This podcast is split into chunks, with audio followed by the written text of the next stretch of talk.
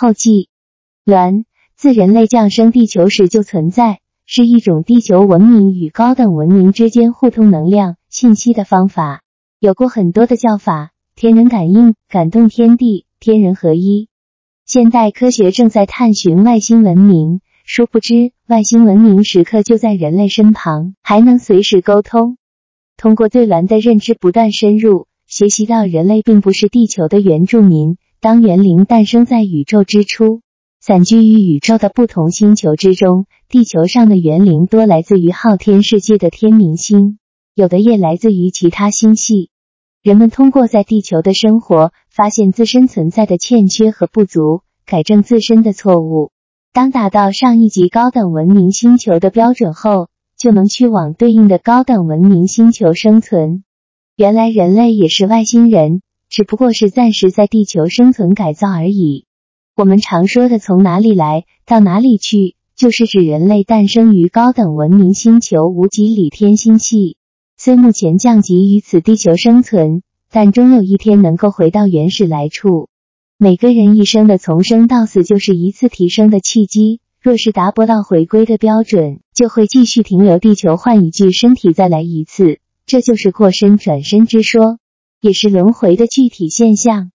每一次过身，人遇到的天使是不同的，有战乱，有富饶等等。最难遇到的就是高等文明开启提升通道的时机，或许还有高等文明世界成员亲身降世的时机，有缘难逢佛出世，能得到高人高等文明世界成员的指点，自然成就回归的机会就会大很多。人若能达到回归高等文明世界的要求时，很多人会回忆起自身来地球的使命，或是自己类似的生存过程等等，这可以就是常说的明白我是谁。综上所述，对于鸾，我们不能不了解，不能不认知。从作为一种文化现象的观察入手，到学习高等文明传递下来的知识、思维方法、规则等，能有效提升自我的认知，提升自我的思想境界。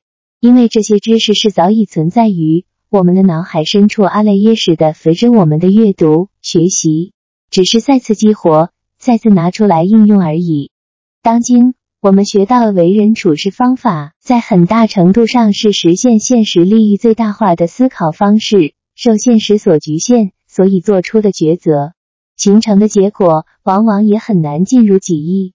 周围大多数所谓课程所说的高境界、大格局，也往往有其自身目的诉求，未必能适合每个人的提升需求。唯有站在人类发展进程之上，才能真正看到自己前进的方向。借助鸾为我们提供的信息，我们将更容易做到这一点。